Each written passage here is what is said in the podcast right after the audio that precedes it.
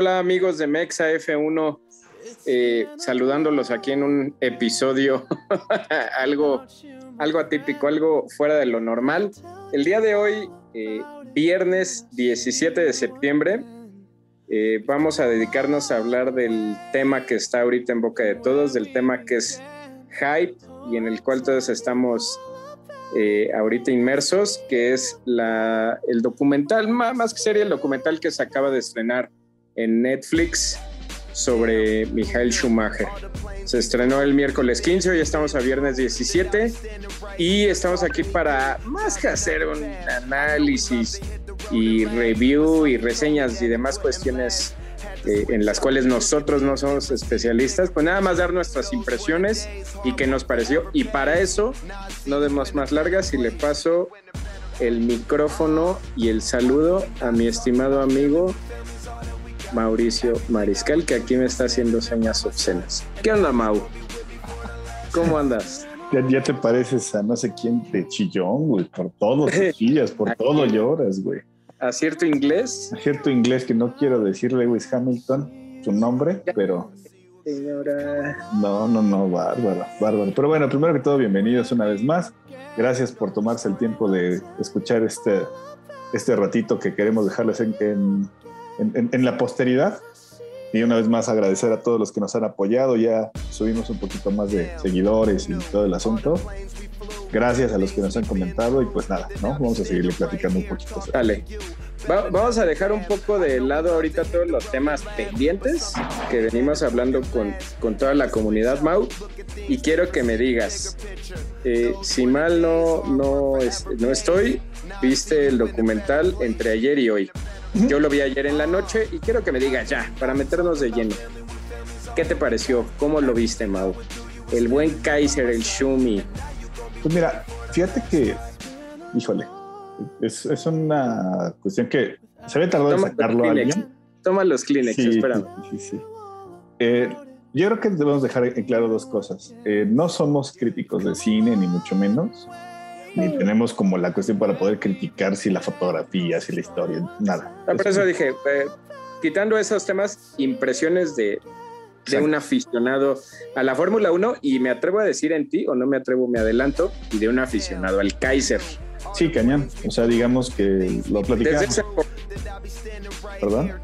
Desde ese enfoque, no desde el enfoque claro. cinematográfico. Claro, claro. Lo que decíamos, ¿no? Eh, prácticamente pues yo recuerdo estar viendo la Fórmula 1 desde por ahí del 1991, 1992, con mi papá, ¿no? que lo veíamos en el canal 4 en algún momento.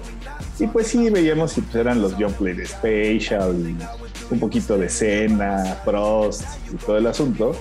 Pero fíjate que de lo platicábamos tú y yo, ¿no? Creo que si hay alguien que en lo personal a mí me hizo seguir la Fórmula 1 de una manera mucho más arraigada y de quien siempre me he decantado como fiel seguidor y amante del automovilismo es por, por, Michael Schumacher. ¿no? La verdad es de que para mí sí ha sido un ídolo, porque siempre lo he admirado en, en, toda, la, en toda la extensión de la palabra, por ser quién era y, o, quién es, mejor dicho, ¿no? Entonces, me gustó, realmente creo que era lo que esperaba, me gustaba, me gustó ver que, que lo sacaran en streaming, no sé, me, llenó como, como de mucha emoción, siendo así como con las emociones encontradas porque dices, puta, güey, ¿no? O sea, es un güey que, que sigue en, en el plan terrenal con nosotros, pero ya no está, ¿no? Al mismo tiempo. Claro. Entonces, sí, muy creo que se pudo haber bajado un poco ese, ese hype, ¿no? Que tenías, por ejemplo, en la mañana o yo ayer en la noche.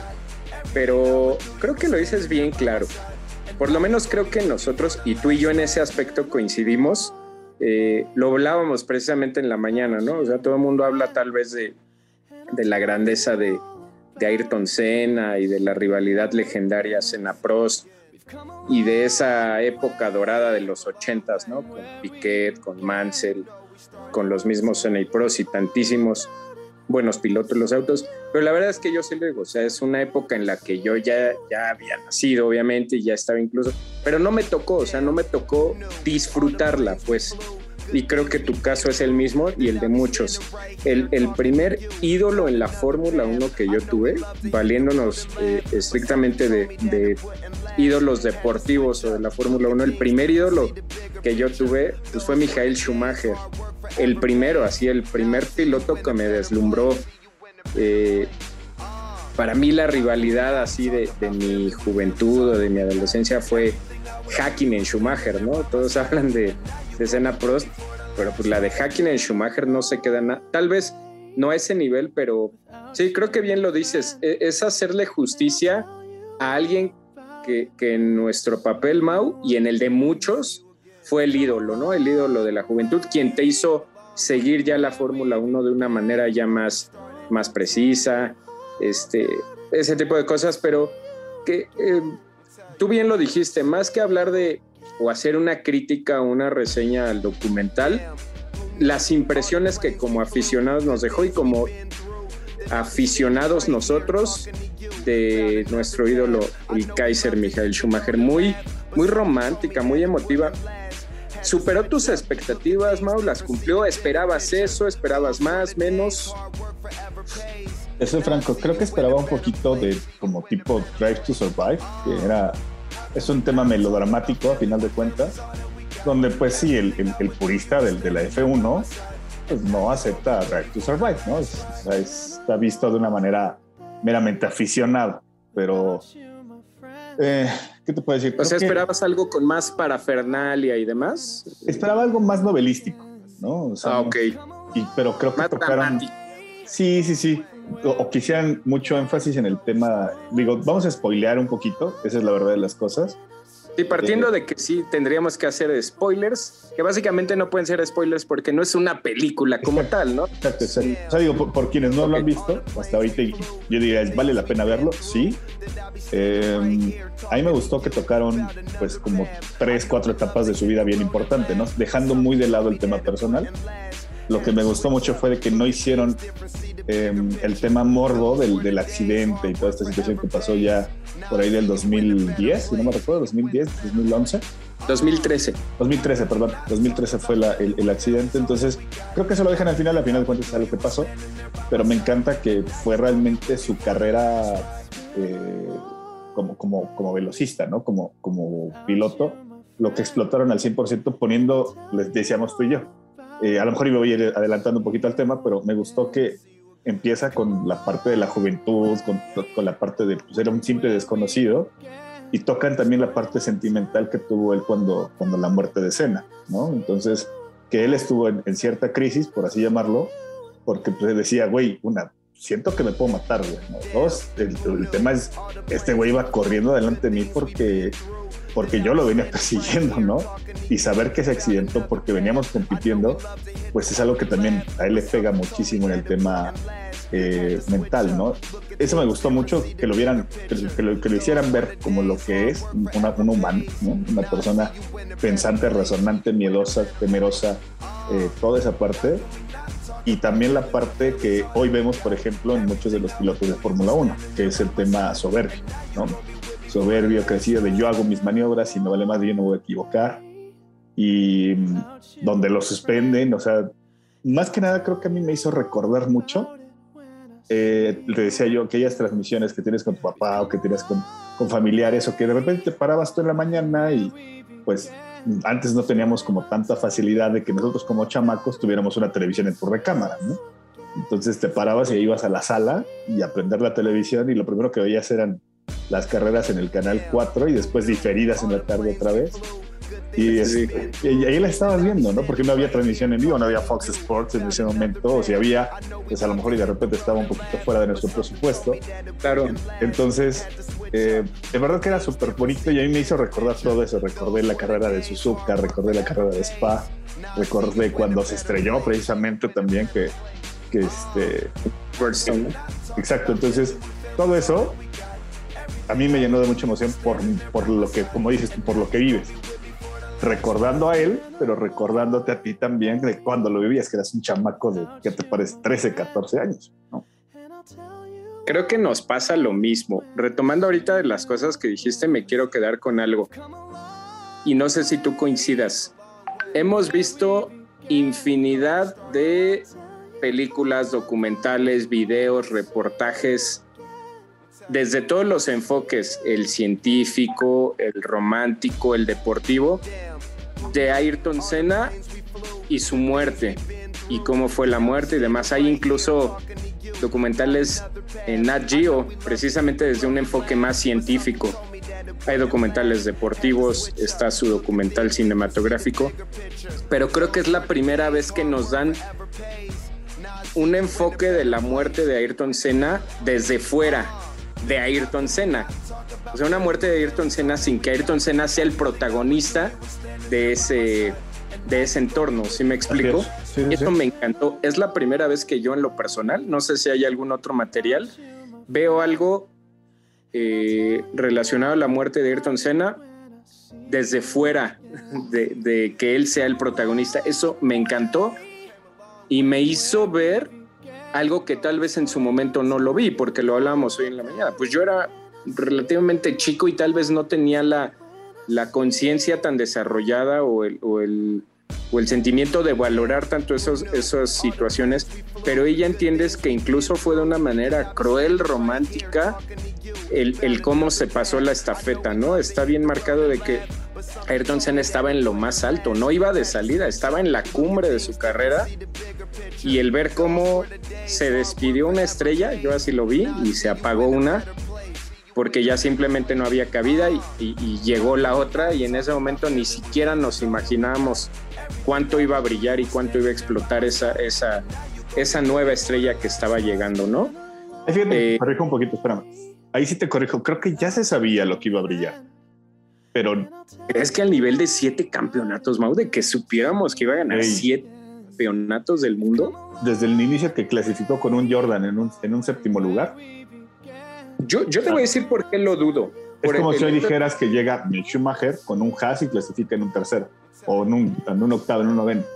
O sea, simplemente hizo cosas de inicio fuera totalmente del, pues de lo normal que estaba, que estaba esperando, ¿no? Simplemente pues, Benetton. Su primer carrera la corrió sin estar inscrito ese año en la parrilla, ¿no? O sea, como piloto y oficial. Y al, al punto al que quiero llegar es que yo te lo dije en la mañana, creo que no, o hasta que volvemos a ver el documental, nos cae otra vez el 20 de decir, o sea, ahorita tal vez lo vemos normal y cada vez va a ir siendo más normal porque decimos, pues sí, Schumacher ganó siete y luego llegó Alonso y ganó dos al hilo y luego llegó este Fettel y ganó cuatro al hilo y luego llegó Hamilton y tiene siete. Pero no caes en la cuenta que antes de Schumacher el máximo ganador de grandes premios era Alan Prost y tenía cuatro. Cuatro, o sea, ni siquiera Dios Padre hasta ese momento que era Ayrton Senna tenía tres. Y de ahí nos, nos íbamos hasta la época de Fangio para encontrar cinco, pero ningún piloto con todas las grandes estrellas que habían pasado, Clark, Stewart, Villeneuve, Hill, todos ellos ni de broma podían tener ni siquiera cuatro y ahí por eso el intocable era Alan Prost, ¿no? Con cuatro llega una época en donde Schumacher arrasa con siete títulos y hasta hoy en día entiendes y valoras lo que significa haber logrado 91 victorias, haber eh, logrado siete títulos del mundo. E, esa es una parte. Me gustó mucho cómo manejaron la cuestión de, de, Ayrton Senna desde el enfoque de Michael Schumacher, o sea, siendo Michael Schumacher el protagonista. Me gustó mucho lo que tú decías, eh, porque yo iba viendo algo que yo valoré mucho y la verdad superó mis expectativas. Yo también pensaba que iba a ser un tanto, yo tenía una combinación de miedo a que fuera algo entre Drive to Survive y entre el documental de Ayrton Senna. Y si eran esas dos cosas, te soy honesto, pues no esperaba mucho ni auguraba mucho. Mm, me gustó que no lo hayan hecho así. Si era del perfil de Drive to Survive, digas, iba a ser algo totalmente melodramático y, y para ganar adeptos y demás. Y si era desde el punto de vista de Ayrton Senna, sin ofender a los fanáticos de Senna, pues iba a ser ese documental en el que le ponen el halo de divinidad y de intocable y de que él era perfecto y, de ahí en fuera todo lo que se hable fuera de ese halo de divinidad sale sobrando. Así lo hicieron con Ayrton Senna y a mí en lo personal no me gustó mucho su, su, película. Con Schumacher no, con Schumacher te mostraron eh, los errores, te mostraron el lado humano, el lado el lado humano en el que todos tenemos que tienes virtudes, tienes vicios y tienes defectos. Y me gustó mucho porque yo a lo largo del documental iba diciendo, ah, chinga, o sea, pues ya le falta bien poquito para que acabe y ni siquiera han abordado el primer título con Ferrari. Yo dije, faltan otros cuatro. Me gustó mucho que lo hayan hecho así, que no se hayan metido en la cuestión de los triunfos, porque yo como lo veo, Mau, no sé si, si tú lo viste así y hasta de manera romántica, el documental más bien te habla de cómo labró su camino al éxito. hubiera sido muy fácil y la fácil y la vieja confiable hubiera sido que se basaran en hacer un documental de los éxitos de Michael Schumacher y sin embargo no fue así. El documental yo como lo resumiría es, lo hicieron desde cómo Michael Schumacher desde abajo fue tejiendo y tejiendo y tejiendo el éxito, cómo subía, cómo bajaba, cómo tocaba el cielo y cómo se embarraba otra vez en el pavimento, cómo tenía ataques de soberbia, cómo tenía ataques de inseguridad, de miedo y cómo todas esas cosas lo fueron haciendo no solamente mejor piloto, sino hasta mejor persona, hasta llegar a convertirse en un monstruo que ganó un, título y de ahí para el Real. Y me gustó mucho cómo cierran la serie. Tú lo dices bien, mucha gente eh, en las redes sociales, y tú lo debiste haber visto, estaba muy eh, pendiente del morbo de la situación del accidente y a ver qué dicen del accidente y a ver si de una vez por todas se destapa esa situación. A mí en lo personal me gustó mucho que del accidente no se haya dicho prácticamente nada. Es más, nunca se dice, si pones atención en la serie, nunca se dice que hubo un accidente, jamás lo, lo mencionan.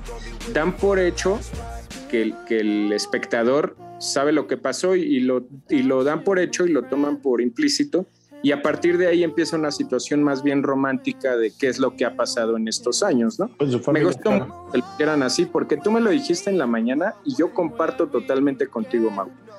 Tú lo dijiste y retomo así tu frase. A mí no me interesa saber qué pasó.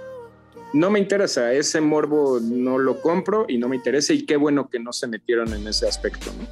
Sí, sí, sí, totalmente de acuerdo. Creo que, digo, ya para, para ir como híjole, es que sí sigues como pensando y te recuerdas y te recuerdas y te recuerdas y está muy bien hecho. La verdad es que está muy bien hecho y me dejó bien, cumplió mis expectativas, sí.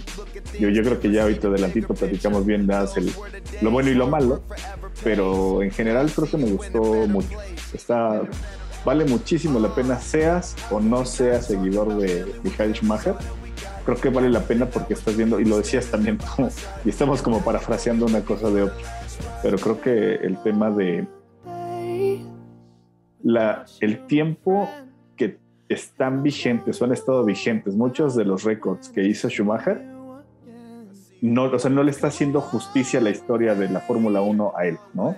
Claro. después vino una, una época híbrida, una época donde o sea, dominaron dos equipos los siguientes 14 años prácticamente, eh, donde dices, güey, híjole, se ve tan fácil lograr lo que hizo este señor, pero en este, en este documental te das cuenta que no fue nada sencillo. O sea, aquí te hablaban de, de, un involucramiento del piloto de pie a pa, ¿no?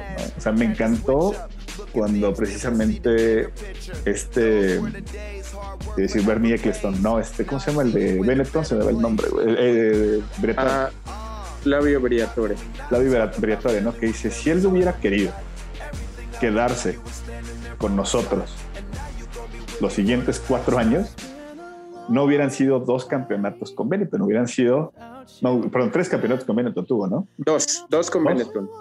por lo menos dos más hubiera tenido, ¿no? dice, por lo menos el del 96 se hubiera quedado con él, el del 97 se hubiera quedado con él, y el del 98 se hubiera quedado con él. O sea, él te lo dice así como, güey, la tenía fácil, la tenía sencilla, estaba dominando, tenía el mejor auto, el mejor talento, no había quien le llegara.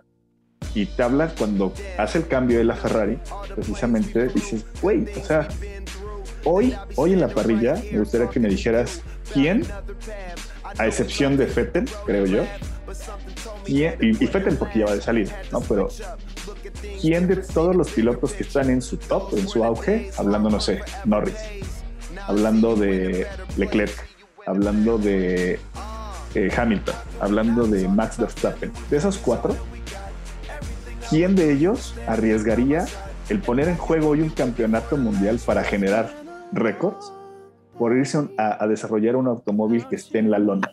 Ayer un equipo que era una porquería de equipo, así textualmente. ¿eh? Ferrari era un kinder, era, no tenía ni pies ni cabeza en esa época. Yo pregunto, ¿quién de esos cuatro se iría hoy a, a Williams, por ejemplo? Eh, eh, y, ni siquiera yo creo que ni siquiera te tendrías que ir a esos pilotos, Mau. No recuerdo quién lo dice, nada más este, cerrando una frase. Alguien lo dice, no me acuerdo quién el, en el documental, no sé si es el mismo Bernie Ecclestone o Ross Brown, no me acuerdo quién dice, Schumacher quería llegar a Ferrari a hacer lo que no pudieron hacer Prost y ni el mismo Ayrton Senna. Prost y, vio el relajo que era y se fue. Y, Schumacher estaba tan convencido que dijo, yo voy a llegar a hacer lo que no pudieron hacer ni Prost ni Senna de Ferrari, de la escudería Ferrari. Senna obviamente pues no corrió para Ferrari, pero él estaba convencido de que dijo, me cueste lo que me cueste. Su meta era un título, ganó cinco con Ferrari, ¿no? O sea, dices... ¿quién, ¿quién pondría hoy en riesgo? O sea, si le dijeran ahorita Hamilton, güey, ya tienes siete. No, o sea, ya... Vete a Ferrari no, no, no Ferrari, vete a Williams. Desarrolla un automóvil así como lo hizo eh, Schumacher con, con Ferrari, ¿no? Rescátalos. Vete con Aston Martin, vete con eh, Alfa Romeo, o sea, de los equipos que están abajo, que decía, claro, o sea, ni, ni, siquiera posibilidades de podio tiene, vete con ellos y sacrifica no uno, fueron cuatro años consecutivos en los cuales Schumacher no pudo ser campeón del mundo. Y por una u otra cosa siempre se veía superado por Mika Hakkinen. Creo que eso para mí creo que es de lo más renombrable que hoy, hoy en día, insisto, si no la han visto, si no la, no la piensan ver, véanlo porque te da una perspectiva distinta de lo difícil que puede llegar a ser el ser campeón del mundo en, en, un, en, un, automóvil tan difícil como en ese momento era Ferrari, ¿no? Lo difícil, tú lo acabas de decir bien, Mau, lo difícil que es, porque nosotros ahorita el nombre de Schumacher, creo que para todo mundo, el sinónimo de Schumacher es triunfo, es éxito, es opulencia deportiva, son récords, son puntos, pero creo que nadie cae en la cuenta de que para que él llegara a hacer eso, pasó cuatro temporadas mordiendo el polvo, literalmente, cometiendo errores, desconcentraciones, dudando de él. Incluso te lo dejan, no lo dicen claramente. ¿no? lo dejan ver. Dicen, si él no hubiera sido campeón en la temporada 2000, que fue el primer campeonato de Ferrari, difícilmente lo hubieran renovado. O sea, ya no, ya empezaban a dudar de él. O sea, dicen, ¿será realmente el que nos va a llevar por el camino del éxito? Yo, yo dudo que lo hubieran renovado, francamente conociendo. Seamos honestos, es Ferrari. Le tuvieron mucha, le tuvieron más paciencia de la debida. ¿Estás de acuerdo en, Ferrari? Me, me, encantó eso. Y como tú dices, y la parte hablando ya a título personal, Mau, lo que te recuerda, ¿no? Creo que tú y yo en ese aspecto hasta románticos nos ponemos porque fue nuestro primer ídolo de la Fórmula 1, nuestro primer ídolo al que viste romper los récords. E, ese auto Ferrari, el, en particular el F2004, con ese el patrocinio de Vodafone era impresionante. Era, y el de Marlboro también. Eso, de una planadora, de un monstruo. Me encantó a mí, la verdad. Y 100% recomendable, la verdad. ¿eh? Totalmente de acuerdo, mis amigos. Pero qué ya más? Nada Venga. Dime, dime, dime. No, no, ya, ya, no, ya, dale, dale, dale. No, nada más para cerrar, quiero que me digas eh, en cómo la englobarías, qué te deja así en pocas palabras, tus puntos sobresalientes y lo malo que, que le hayas por ahí encontrado, esas tres cositas. Lo, híjole, ¿cómo lo englobaría? Emotiva, eh, emotiva, yo creo que sería eso. O sea, emotiva y de mucho seguimiento, ¿no? A mí me encantó. Em,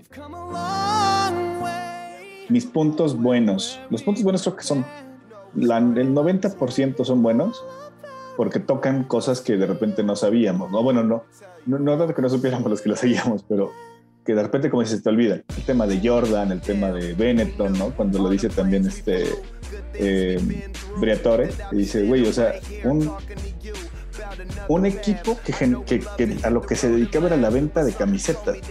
Era campeón del mundo, ¿no? O sea, y no una, dos veces. Entonces, o sea, eso me, gustó mucho, que atacaron mucho, como dices tu su crecimiento como, como persona y como carrera. Mm, lo que no me encantó, sí, como que de repente alguna vez, ya por lo justo, de, no, no, es justo, son dos horas lo que dura, dos horas diez más o menos, pero creo que la parte de cuando pasó a Mercedes y que salió de Mercedes y los, el tema que nunca tocaron el tema que estuvo en el, en el, GP cuando se accidentó y se tronó como 8 o 10 huesos, algo así. Ah, en el motor. ¿eh? Exacto. Entonces, siento que de repente como que quitaron algunas cosas por... Sí, como fueron muy rápido. Sí, porque ya la segunda parte como que es muy, vamos a sacarlo, vamos a sacarlo, vamos a sacarlo, vamos a sacarlo, ¿no? Yo creo que la primera hora es la parte más de, oh, su mano, ¿no? O sea, este güey, ¿quién era? Porque dijeron, puta, ya nos falta. Sí, exacto. Y una hora, bueno, sácale los siguientes ocho años en una hora, ¿no? Así lo vi yo también. Creo que es eso, nada más, pero de ahí en fuera salvo que como dices tú, algunas partes atropelladas, pero muy bueno, a mí me gustó mucho. Sí, yo, nada más lo único que diría, seas o no seas aficionado de la Fórmula 1, seas o no seas fan de Michael Schumacher, yo creo, bajo mi enfoque, que es una, un documental que cualquier persona tendría que ver, cualquier persona disfrutaría, incluso a cualquier persona le podría aportar algo y marcar de alguna manera. Yo así lo veo. A título personal, lo, vuelvo a decir, me, hizo recordar muchas cosas, cómo veíamos la Fórmula 1 en los noventas, sí, finales el sonido de los autos. Ni de broma había F1 TV, ya deja eso, pues ni cable, ¿no? En los noventas, pues aquí en lo personal, en, la casa de mis papás, pues, no teníamos cable en ese entonces, había que verlo en tele abierta, cazar la transmisión recordar quién fue el primer ídolo de la Fórmula 1. Me marcó mucho en ese aspecto. Siento que con eso la englobaría en cuanto a mi sentimiento ya de la serie. 100% recomendable y una serie que tiene que ver cualquier persona y que la disfrutaría cualquier persona. Y los puntos malos, eh, coincido contigo, siento que muchas cosas, entiendo lo difícil y lo complicado que es, pero muchas cosas las atropellaron pues, una manera un tanto injusta, no sería feo sin injusta. Algunas cosas siento que se pudieron haber detenido más, eh, otras eh, que dejaron fuera y que pues no, no solo para mí, para cualquier aficionado, eran importantes haberlas hecho saber. Pero sí, yo también siento que al principio iban muy, muy, muy bien, muy bien. Y a partir del primer título, este, todo lo, porque incluso te hablan fue muy cortita, pero te hablan de su rivalidad con en el título del 96 con Gil, luego con Villeneuve. No, te, no abundan mucho o como deberían en esa rivalidad con Mika Hakkinen, que fue más caliente de lo que parece en la serie, perdón, en el documental. Este, pues no te hablan al final de cuando se fue, que literalmente pues Fernando Alonso lo obligó un poco a retirarse de su paso por el MotoGP y me hubiera gustado que a manera rápida, así nada más de flashback, que le hicieran también un homenaje a él o que le dieran el crédito de lo que hoy es el equipo Mercedes AMG Petronas, ¿no? Si bien sería, sería exagerado decir, es Michael Schumacher el artífice, ¿por qué no? De atrás del equipo Mercedes hay un sinfín, pero a mí me da mucho orgullo de aficionado decir que el nombre de Michael Schumacher y su granito de arena y su tabique está puesto ese gran castillo que hoy en día es el Emporio Mercedes. Me gustó mucho, pero, pero siento que no lo tocaron de una manera correcta. Exacto. Lo que te iba a decir es precisamente porque, digo, si no mal recuerdo y me fallan los, si me estoy equivocando, corrígeme, pero antes de que fuera Mercedes solito, era McLaren Mercedes, ¿no? Cuando regresó la motorización Mercedes. Bueno, es que era, era McLaren Mercedes en la sociedad y sale, sale campeón Brown GP en el 2009. Obviamente por cuestiones lógicas, Ross Brown pues no puede quedarse con el equipo y le vende a Mercedes. la franquicia Mercedes. Mercedes ya lo convierte en Mercedes Mercedes GP era al principio y mandan llamar a Michael Schumacher. Mucha gente dirá, no, llegó a despedirse todo. Pues Michael Schumacher sentó las bases de ese monoplaza, lo desarrolló literalmente y mucho del, por lo menos el primer, el primer, el primer carro ganador, el del 2014, traía mucho de, de lo que desarrolló Schumacher en ese carro. Pues sí. Pero sí, muy, muy, muy buena mapa. Pues nada más era eso. Este, la verdad es que fue un poquito breve. Queríamos dar nuestras impresiones. Véanla, no dejen de ver el documental, está muy, muy bueno. Y pues sin más, ya nos despedimos. ¿Algo nada más que quieras agregar para despedirnos, Yama? Nada, véanla y créanme, no estoy llorando, solamente se me metió un Michael Schumacher en los ojos y luego al final sale el viejo sabroso alemán Seb. Ah, bueno, no, no, no, está. Tiene, todo, no, no los spoilemos tanto, véanla, disfrútenla, tómense. Disfruten, háganos caso y vean. Pero bueno, sin más nos despedimos, Mau, y por ahí nos estamos conectando la siguiente semana con la comunidad. Hecho. Esto fue Mexa F1 y nos vemos en la parrilla de salida. Adiós. Bye.